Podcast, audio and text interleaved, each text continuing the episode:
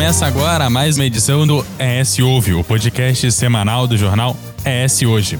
Eu, Eduardo Couto, ainda da minha casa, não estou sozinho. Comigo está aqui, virtualmente, o Matheus Passos.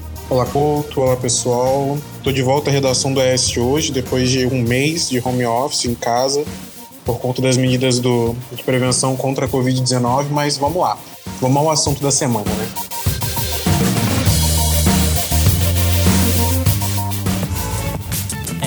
Hoje, a notícia do jeito que você quiser.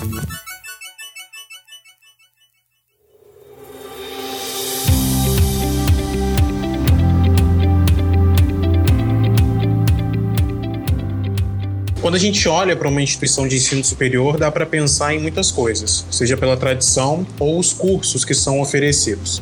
Mas um esquema importante que passa despercebido pelos jovens e pela sociedade é a possibilidade de fazer pesquisas. É daí que saem estudos complexos e notáveis para a comunidade científica. Estudos esses que beneficiam a todos nós.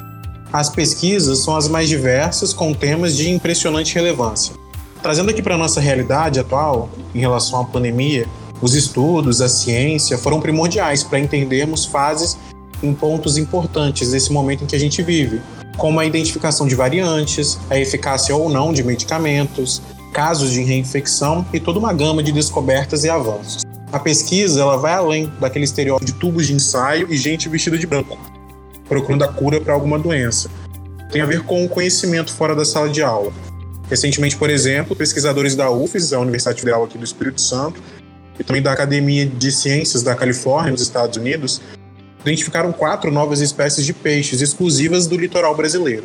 O estudo foi publicado em uma revista científica internacional no fim do ano passado, 2020. Mas tem um porém, Matheus. Seja pelo desconhecimento ou simples má fé, há quem pense que esse esquema de pesquisas não é importante e por isso, por sua vez, pode gerar cortes, como foi o caso das universidades federais em 2019, ainda na gestão do então ministro da Educação, Abraham Ventralbe, que até chegou a chamar instituições públicas de ensino de balbúrdia, o que gerou, claro, a reação dos pesquisadores. Dois anos depois, o Ministério da Educação perdeu um total de 3,9 bilhões no orçamento para 2021. Esse é o segundo maior corte no orçamento anual sancionado pelo presidente Jair Bolsonaro. Os vetos se concentram na manutenção de universidades e em demais ações relacionadas ao ensino superior. Por causa da pandemia de Covid-19, as universidades federais estão exercendo a maioria das atividades de forma remota. Conversar com a gente sobre tudo isso, desde a importância da pesquisa para as universidades até o impacto dos cortes já citados anteriormente, o ES Ouve dessa semana recebe o oceanógrafo, professor e pesquisador do Departamento de Oceanografia da UFES, Agnaldo Silva Martins. Seja bem-vindo. Olá, obrigado pelo convite. Vamos conversar aí então sobre a pesquisa, pesquisa ambiental dos oceanos. Além do Agnaldo, a gente recebe também o oceanógrafo e pesquisador da UFES, João Batista Teixeira, que participou da expedição Fernando de Noronha, que identificou as quatro novas espécies de peixes exclusivas do litoral brasileiro. Olá, pessoal. Um prazer aqui estar falando com vocês. Espero poder contribuir aí para a informação chegar a todo mundo. Eu agradeço desde mão pelo convite aí. Eu gostaria de começar então falando sobre esse estudo e a expedição onde foram identificadas essas novas espécies de peixes. A partir daí também a gente consegue ter uma noção de como funciona o processo de pesquisa e etc. Eu queria entender qual foi o ponto de partida para essa pesquisa, João. A gente começa com você e depois a gente conversa com o Agnaldo.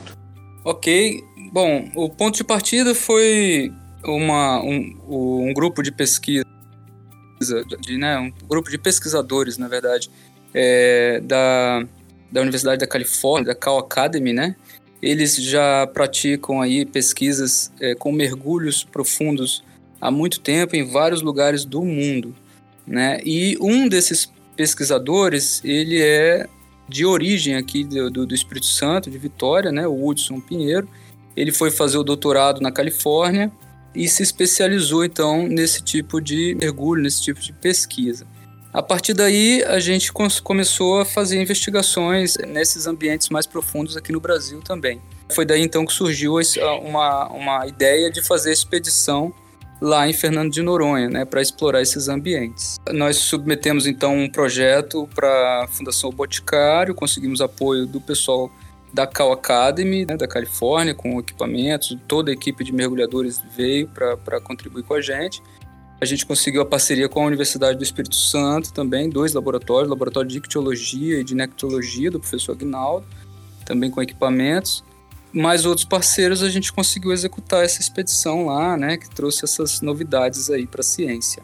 Agnaldo, você quer falar alguma coisa? Esse é um, um, trabalho, esse trabalho que vem sendo feito no mundo todo, aqui no Brasil, né, é um esforço conjunto para tentar entender melhor esses ambientes profundos, porque são ambientes ainda mais preservados, né, são áreas que são protegidas naturalmente, porque estão mais fora do alcance dos impactos do homem. E eles podem ser, então, importantes refúgios para a recuperação da diversidade da fauna desses ambientes de recifes, né? principalmente são ambientes de recifes, são ambientes que têm uma alta biodiversidade, como se fosse a Amazônia subaquática, tem muita biodiversidade, e eles são refúgios, são áreas menos tocadas ainda pelo homem.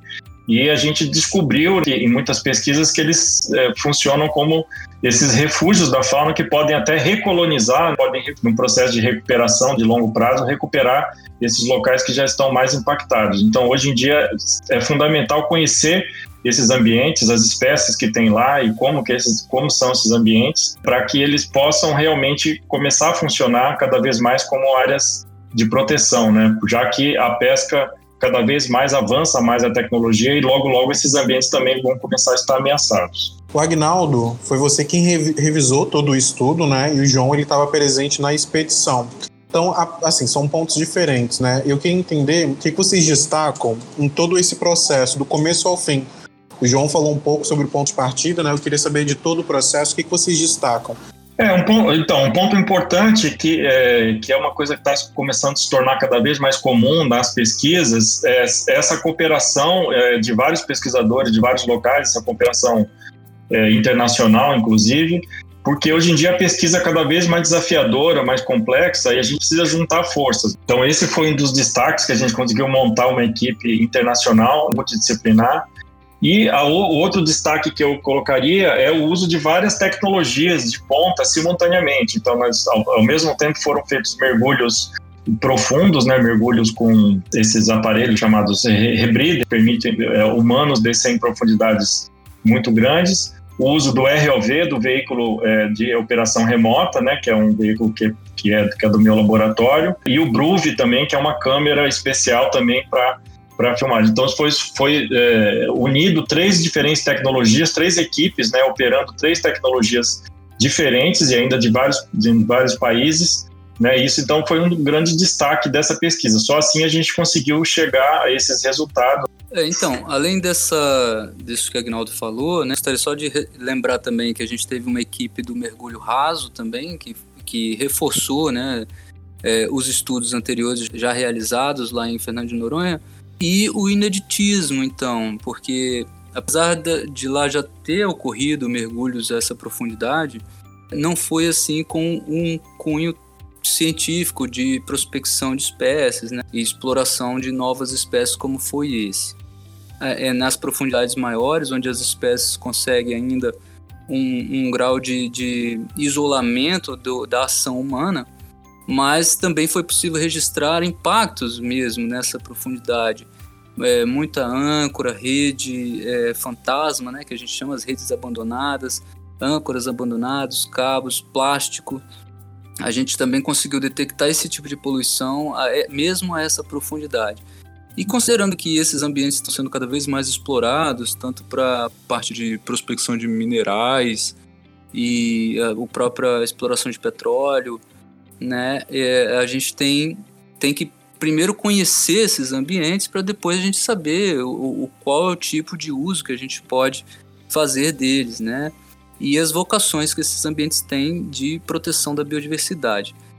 Então, Noronha está vivendo essa constante ameaça agora de abertura desses ambientes para pesca de, de larga escala, né? E a gente sabe que os, hoje a tecnologia permite a realização de pesca mesmo nessas profundidades maiores. se a gente considerar que a gente, a gente explorou uma faixa de 30 a 150 metros né, de profundidade, é, a gente sabe que hoje os é, espinhéis de fundo e redes de fundo também estão alcançando profundidades maiores ainda que essas. Bom, e, e você falou de 30 a 150 metros. Explica pra gente a dificuldade de chegar nessa profundidade, porque pra gente 30 metros é um prédio, não é quase nada. Um prédio de 5, 6 andares tem 30 metros, 150 metros é um prédiozinho um pouquinho maior. É, é teoricamente, para cima é fácil de chegar, né? Para cima da superfície é muito curto pra gente. Por que é tão difícil chegar numa profundidade desse tamanho é, no mar? até 30 metros é, a gente consegue fazer com o mergulho sem mistura de gases, né? E um mergulho não descompressivo, se fosse passar cerca de 5 minutos lá embaixo e voltar. Isso por causa da pressão exercida na, da água no nosso corpo. A gente tem que considerar que a cada 10 metros de profundidade, a gente dobra a pressão que a gente tem aqui na atmosfera, né? Dobra não, a gente aumenta uma vez, né? Então, por exemplo, você desceu 10 metros de profundidade, você está com 2 ATMs de pressão sobre o seu corpo. Você desceu mais 10 metros, você vai estar tá com 3 e por aí vai. Né? Então, se você descer 30 metros, você tem três vezes a pressão que a gente está tá sentindo aqui, né? na superfície. E quando você trabalha na, na, na fora d'água, né, sem essa, essa pressão exercida pelo corpo d'água, pela massa d'água, você só tem a pressão atmosférica. Então você sente até um efeito inverso quando você está subindo uma montanha, mas como, como a, a, o que está no seu redor é ar, não é água, ele exerce uma pressão diferente. Né? Então toda essa pressão aumenta muito com a profundidade abaixo né, dos 30 metros de profundidade você começa a ter uma, uma necessidade de misturar gases que você respira para deixar o, o, seu corpo né, numa, numa condição de respiração né, favorável a essa profundidade. E o equipamento que é, é usado para ficar mais tempo é, chama-se Rebreather, como o Agnaldo falou. Ele tem, ele já traz toda uma outras consequências de tecnologia, né? Porque ele recicla o ar que você que a gente é, exala, né? Então ele recicla, retira o CO2, enriquece com oxigênio e você respira esse ar de novo. Então isso também tem um cálculo bem preciso para cada faixa de profundidade que a pessoa está. Né? Então você, tá, você é todo monitorado com sensores e computadores e os computadores fazem então um cálculo para enriquecer exatamente o percentual de oxigênio nessa reciclagem do ar para aquela profundidade que você está. Então, esse equipamento é um dos que mais é, traz consequências negativas para mergulhadores, né? É um dos equipamentos que mais mata os mergulhadores porque pode ocorrer erro nos computadores, né? Então, a equipe toda sempre muito preocupada em relação a isso e é, trouxe aí da, da, da, Califórnia uma bagagem de segurança, né? Vai um, um mergulhador só para lidar com a segurança da, do, dos pesquisadores, né? E, e, a gente já teve outros, já, já tivemos fatalidades nesse sentido, né? Um, uma perda grande aí para a pesquisa aqui do Espírito Santo mesmo, um pesquisador da UFES, nosso amigo Tione Sim, já é, veio a falecer por causa desse tipo de equipamento. Então, tudo isso traz assim uma série de preocupações e uma série de dificuldades para realizar uma expedição como essa, né? Então tem que ser com muito critério, os equipamentos têm que estar tudo, tudo muito bem revisado, tem que estar tudo muito certinho para a gente executar isso com segurança. Então daí vem toda a dificuldade, né, de alcançar esses ambientes e por isso a gente conhece tão pouco, né? Hoje para cada mergulho que se faz nesses ambientes, é muito propício identificar espécies novas, porque são ambientes que são muito pouco conhecidos mesmo. Então, além disso que você está colocando, essa dificuldade de chegar e, e dessa pouca exploração, o que mais que você soma para a importância de uma descoberta, de uma identificação como essa? A gente está o tempo todo falando em biodiversidade, falando em conservação da biodiversidade, né? E, e é, é assim que você consegue é, identificar espécies novas, você aumenta a classificação de riqueza de espécies de, de, dos, dos, ambientes. Então, por exemplo, em Noronha, considerando que a gente é, tinha conhecidos lá, né, é, cerca de 250 espécies de peixes, ter é, quatro novas espécies aumenta a importância para a biodiversidade local, para a biodiversidade dessa região. Né? Então, quando a gente pensa em uh, comparar uma região com outra, o Caribe ou é, as Filipinas, com os ambientes brasileiros de Fernandinho Noronha, a gente está sempre considerando qual é a, a, importância da biodiversidade. Então, o número de espécies, né, a riqueza de espécies, é um dos fatores que contribui. Agnaldo, então dá para pensar um pouco aquelas teorias de conspiração e de teorias de novas espécies que talvez o pé grande não esteja aqui em cima, mas se a gente descer lá para baixo, talvez a gente ache alguma coisa parecida ou não? Isso é só teoria da conspiração mesmo.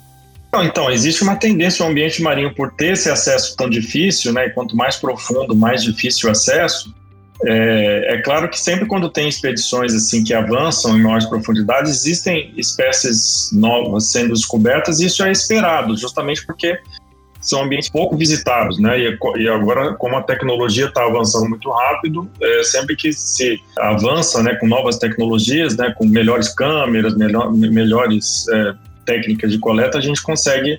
Só que assim, é importante lembrar que esses ambientes mais profundos, né, quando a gente vai para maiores profundidades, é muito difícil você conseguir sustentar uma espécie grande, né, uma espécie monstruosa, né, como tem nesses filmes, né, nessas, nessas teorias da conspiração que você falou porque esses ambientes mais profundos têm muito pouco alimento. Como não chega sol, esses ambientes dependem da chuva de partículas, de restos de alimento que caem da superfície onde tem sol. Né? Então, são ambientes muito pobres, tem muito pouco alimento. E é difícil você poder sustentar um, um animal muito grande, né? um grande predador, porque ele precisa comer muito né? e comer constantemente. Né? Então, eu já trabalhei com pesquisas com espécies até de 2.300 metros de profundidade e a gente vê que são espécies assim, geralmente eles não são grandes e são gelatinosos, né? Tem uma consistência muito gelatinosa e são muito lentos. O ambiente não permite uh, esse desenvolvimento de espécies tão tão, tão monstruosas. Realmente eles não são bonitos, em geral às vezes são até bem feios, mas não são tão assustadores assim, porque eles não, não chegam a ficar tão grandes, nem são tão ágeis assim. Bom, e já que a gente falou de importância, qual é a relevância para as universidades? É esse tipo de pesquisa mostrando que tem coisa nova para se buscar e mostrando também é, para a sociedade que a instituição de ensino é, vive além das aulas de pesquisas com impacto não só social, mas também ambiental e em outras áreas também. Na sociedade, às vezes tem, existem, muitas pessoas até valorizam bastante as pesquisas que são feitas nas universidades, mas ainda existe uma dificuldade muito grande das pessoas enxergarem como que essa pesquisa chega no dia a dia de cada um, né? E isso, isso acho que é importante a gente, a gente ressaltar que assim as, as pesquisas que são feitas na universidade não são só importantes para a universidade, embora elas sejam importantes também para a formação das pessoas. A pesquisa também contribui para que as, os alunos que estão passando por lá tenham um processo de, de formação, se formem profissionais melhores, que eles aprendem a resolver problemas, a fazer perguntas e, e resolver, e, né, achar resposta para esses problemas, que é uma coisa que faz parte do dia a dia lá fora, né, quando ele sair da, da, universidade. Ele tem que aprender a resolver problemas e fazendo pesquisa ele aprende isso. Mas além disso, as pesquisas são feitas na universidade, ou pelo menos grande parte delas, também resolvem problemas da sociedade. Então, esses trabalhos que a gente está fazendo, eles não vão ficar só nessas revistas científicas, eles vão ser repassados para os órgãos ambientais que têm esse papel, essa função de é, planejar como, como o, o ambiente vai ser, vai ser protegido, como dividir o espaço marítimo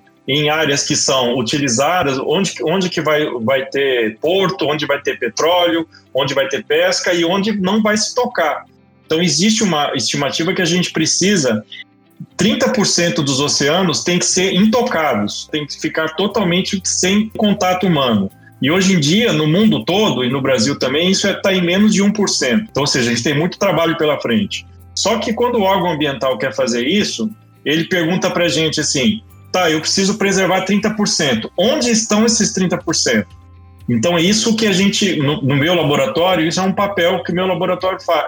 A gente tenta descobrir quais são os locais que merecem ter essa atenção especial e ser priorizados para se proteger. Porque o órgão ambiental não consegue ter essa informação. Ele consegue proteger, mas ele tem que saber onde tem que proteger. Por quê? Você não pode proteger tudo. Tem áreas que precisa para explorar petróleo, outras para pesca, para turismo, para várias atividades. Então a gente tem que reservar o nosso cantinho da conservação. E, e quem pode dar essa resposta é através dessas pesquisas. A universidade não trabalha só para si mesmo, para melhorar o, o seu desempenho. A gente faz pesquisas que saem da universidade são absorvidas por outros setores de governo ou empresas ou até a própria população que utiliza essa, essa informação. Quando a pesquisa vem atrelada a uma demanda da sociedade, né, e no nosso caso, essa, essa exploração desses ambientes é uma demanda da sociedade, porque são, como eu disse, são ambientes já em uso ou em planejamento para uso de tanto de pesca como exploração de petróleo ou explorações minerais, e eles estão sendo planejados para serem usados, para serem explorados, né? mas a gente mal conhece as espécies que residem nesses ambientes.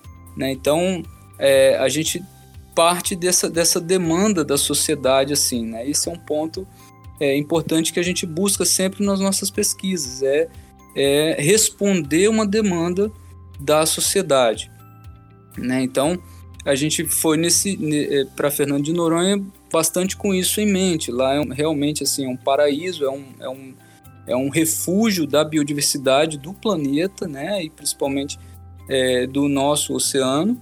A gente mal conhece né, as espécies. Nós ficamos 17 dias lá em, em, em Fernando de Noronha e né, explorando esses ambientes a gente descobriu essas quatro espécies né, que nunca tinham sido registradas ali. Quando a gente fala de ah, aumentar a importância da biodiversidade, descobrir para aumentar a importância da biodiversidade, é, a gente traz também todo o atendimento à expectativa de demanda da sociedade, porque é através da biodiversidade que a gente consegue muitos medicamentos, muitos remédios, compostos né, químicos, produtos que estão sendo, é, estão sendo estudados para atender sempre demandas da sociedade. Então, eu acho que o desafio é esse, é isso que a gente procura estar tá sempre é, ressaltando com as nossas pesquisas. Ainda mais assim, em um país em desenvolvimento como no Brasil, né, a gente a, a pesquisa científica ela, ela, tem que se voltar todos para atender essas essas expectativas da, da sociedade, justamente para continuar o desenvolvimento, né, o famoso desenvolvimento sustentável, um desenvolvimento mais racional, né, é, sobre a, o que está sendo explorado. Enfim, isso evita de você exaurir recursos ou evita de você extinguir espécies muitas vezes que nem foram é, descobertas ainda, né?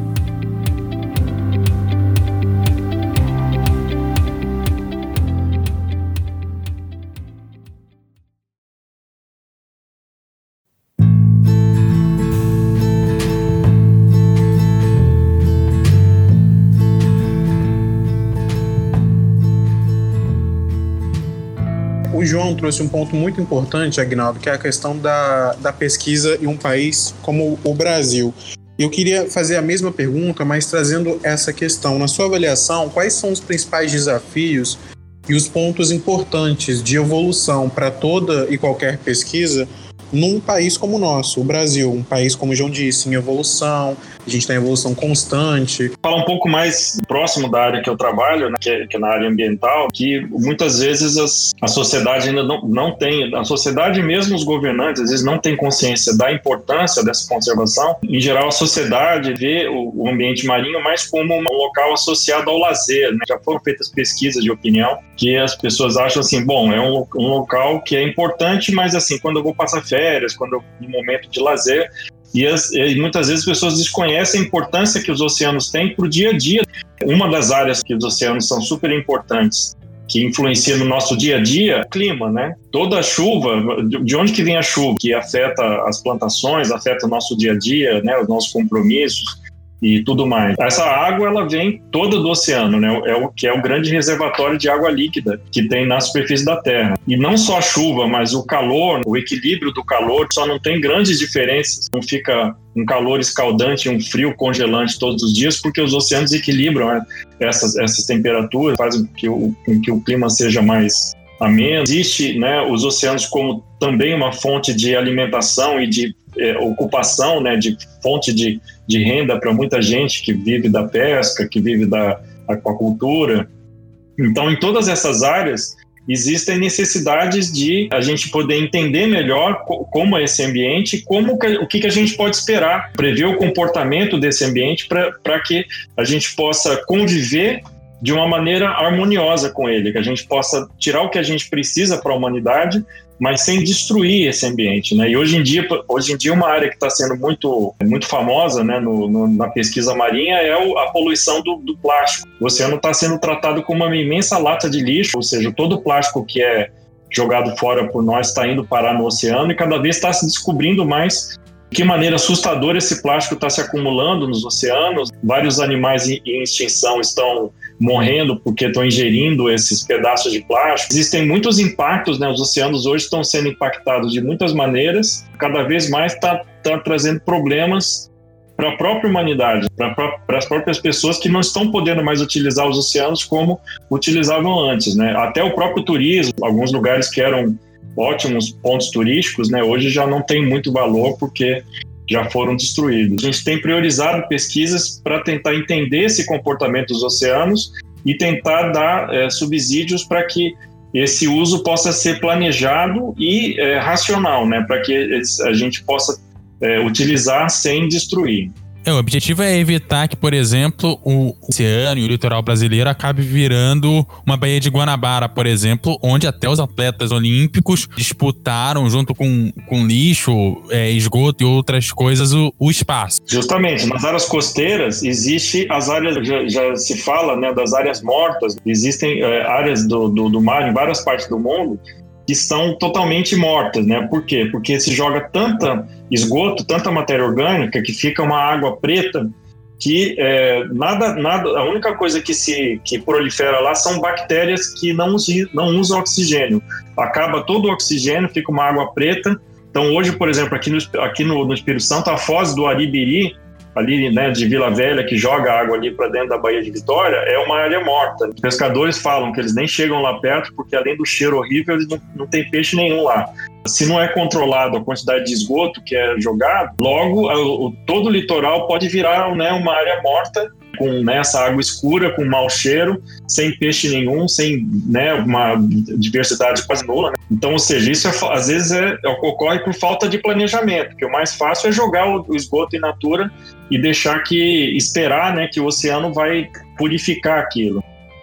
Para realizar uma política pública específica em locais de, onde esgoto cai, em oceanos, Baía de Guanabara, como o Couto trouxe, por exemplo, a gente precisa conhecer profundamente aquele local, o que, que está sendo realizado ali de forma incorreta. E para isso existe a pesquisa, né, a partir do que a gente está conversando aqui.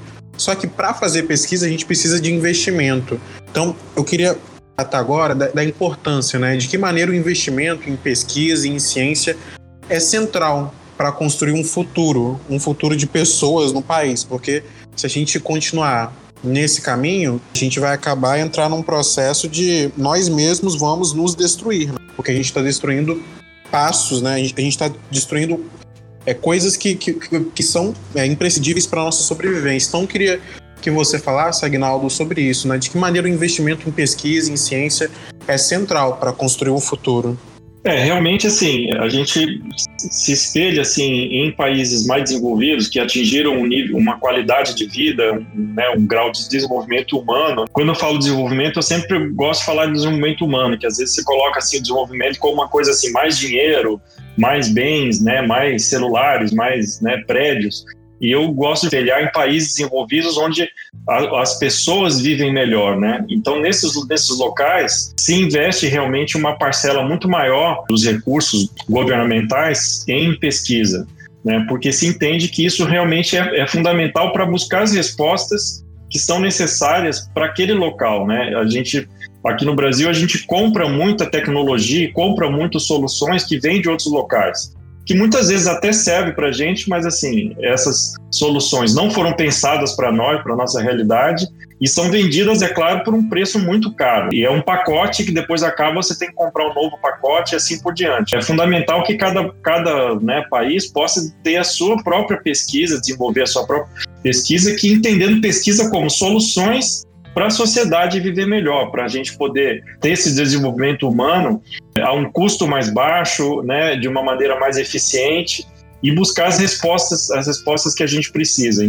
Por toda a história do Brasil, é, muitas vezes a pesquisa é vista como um, um gasto, né? não, não, não investimento, como você falou, algo que vai ter um retorno. Então, algo como um gasto que às vezes, é, na hora dos cortes, é, costuma ser um dos primeiros a ser cortados, né? porque seria uma coisa dispensável, justamente porque muitas vezes os governantes não veem essa, essa relação entre o que é a pesquisa que é feita e o, e o resultado para a sociedade. E, assim, eu admito que existe um, né, fazer um bem-a-culpa da próprio setor acadêmico, que muitas vezes não consegue conversar de maneira clara com a sociedade, explicar isso que a gente está fazendo, né, esse processo que a gente está fazendo agora, para mostrar assim como que uma pesquisa vai ajudar a sociedade. Nem sempre essa, esse diálogo da academia com os governantes ou com a, com a sociedade de uma forma geral, com a imprensa, os governantes, os empresários é, é claro o suficiente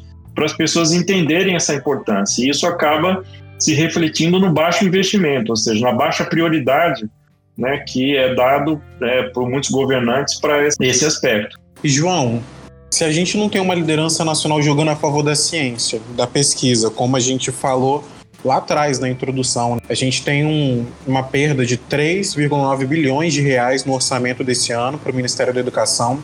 A gente teve em 2019 também um corte e também teve o então ministro, o Abraham Ventralbe, falando que as instituições públicas de ensino fazem balbúrdia se a gente não tem uma liderança nacional jogando a favor da ciência, da pesquisa, o que, que dá para fazer? Bom, Matheus, a gente paga preço, a gente, assim, enquanto sociedade, a gente paga o preço por pela tomada de decisões erradas, quando a gente não se baseia em pesquisa.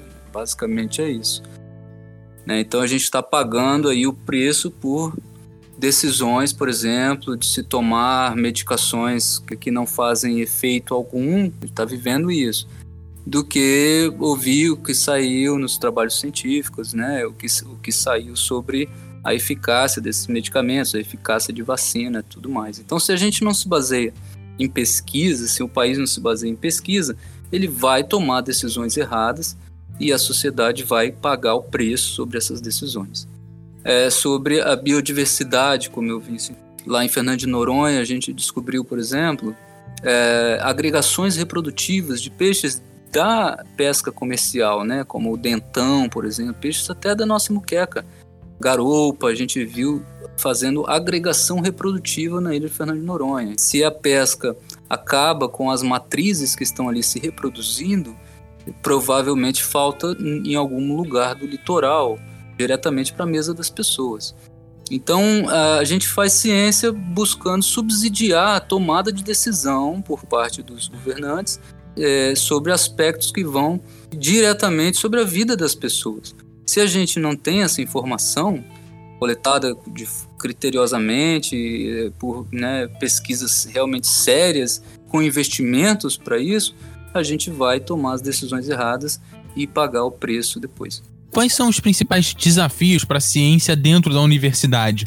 É, vocês já falaram de conversar com a sociedade e mostrar a importância dessa pesquisa para a sociedade, mas também dentro do, do sistema das próprias universidades, nessa estrutura também tem a, a verba do governo que às vezes não chega, a falta de patrocínio. E vocês falaram uma coisa que não acontecia há muito tempo. Vocês falaram que a pesquisa de vocês houve uma integração que está sendo reformulada e está começando a ser mais comum agora, essa integração entre faculdades e faculdades de países diferentes. Né? Então, é, esse é um desafio, a integração entre universidades, a integração entre países para a pesquisa e também é, conseguir essa conversa com a sociedade e o financeiro desse, do nacional, né? Conseguir essa verba do governo para conseguir financiar essa pesquisa, inclusive trazendo cérebros que talvez saíram do Brasil para que eles possam voltar, mas também cérebros de outros países para cá? A, a gente tem esse desafio mesmo enquanto pesquisador aqui no Brasil e nos países em desenvolvimento. Nós, nós vivemos é, numa escassez de recursos, de financiamento, e que acaba contribuindo para uma, uma ciência competitiva. Eu vou competir por um recurso que é pouco com um outro doutor, uma outra pessoa que está pesquisando, às vezes na mesma área que eu. Eu não posso pedir uma colaboração dele porque nós vamos competir por um recurso pequeno. Então, o que, que acontece? A ciência como um todo perde com essa competição. Eu posso ser um pesquisador mais competitivo que o outro e eu, eu posso atrair todo o investimento para o meu laboratório, todo o investimento para a minha pesquisa, mas a colaboração daquele outro grande pesquisador que está lá eu não vou conseguir porque ele vai estar tá numa posição de competir comigo. Né? Em relação aos, aos outros países, é muito mais fácil a gente conseguir colaboração com outros países, porque eles não vão competir diretamente. Então, a gente consegue, até às vezes mais facilmente, uma colaboração lá da Califórnia, como a gente conseguiu, colaboração com o pessoal da Austrália, porque eles tendem a vir colaborar pela pesquisa, pela ciência por si só, não porque está conseguindo recurso ou enfim, entrando nesse métier de competição. Então, um, um dos principais desafios que eu, tanto pessoalmente, vejo também na minha equipe, é essa competição negativa por produção científica de, em, em recurso já escasso e cada vez mais escasso aí dos investimentos. Bom, e qual futuro vocês dois enxergam para a pesquisa, levando em consideração tudo que a gente conversou e a experiência de vocês? Começando com você, João. Bom, eu espero que a sociedade agora né, passe por essas experiências aí de tomadas de decisão baseadas em muitas vezes achismo ou informações fake news ou, uh, enfim, uh, pop-ups de internet esse tipo de coisa que a gente recebe né, enxurradas de informações falsas ou levianas que acabam fazendo a gente tomar aquelas coisas como, como verdades e a gente passa pela tomada de, das decisões erradas. Já está mais que comprovado com sérias consequências, né, vidas, enfim.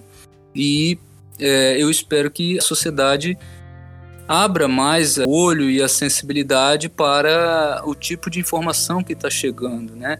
Os filtros das informações, a busca das fontes das informações. Então, quando as pessoas receberem as enxurradas de informações no celular, realmente as pessoas começarem a buscar qual é a fonte daquela, daquele dado, daquela informação, antes de to tomar aquilo como verdade. Pronto. E você, Agnaldo, qual o futuro que você vê para a nossa pesquisa?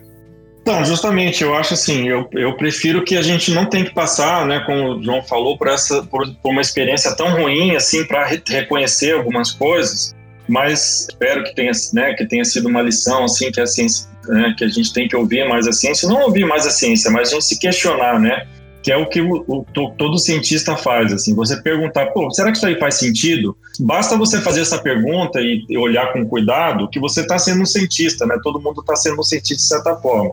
Acho que não científica é você pegar uma informação e aceitar como ela vem, sem fazer nenhum tipo de pergunta, nenhum tipo de questionamento. Eu tenho uma perspectiva positiva para o futuro, embora vai ser uma, um processo de reconstrução da nossa ciência. Vejo assim que a contribuição que o, o meio acadêmico é realmente assim, não, não ficar muito trancado no laboratório fazendo pesquisa, para conversar mais com a sociedade de alguma forma, né?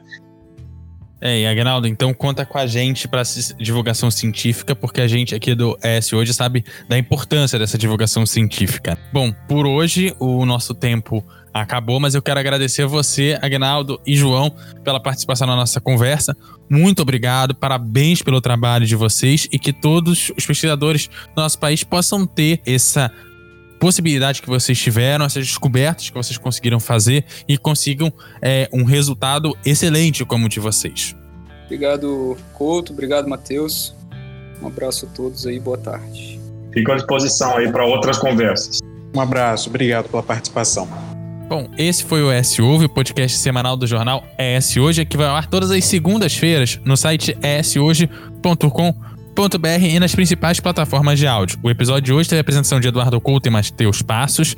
O texto e a produção de Matheus Passos, a edição de som de Eduardo Couto e a direção de jornalismo era Daniele Coutinho. Eu me despeço de você, Matheus. Abraço, Couto. Abraço para todo mundo. Até semana que vem. Bom, aquele abraço e até a próxima.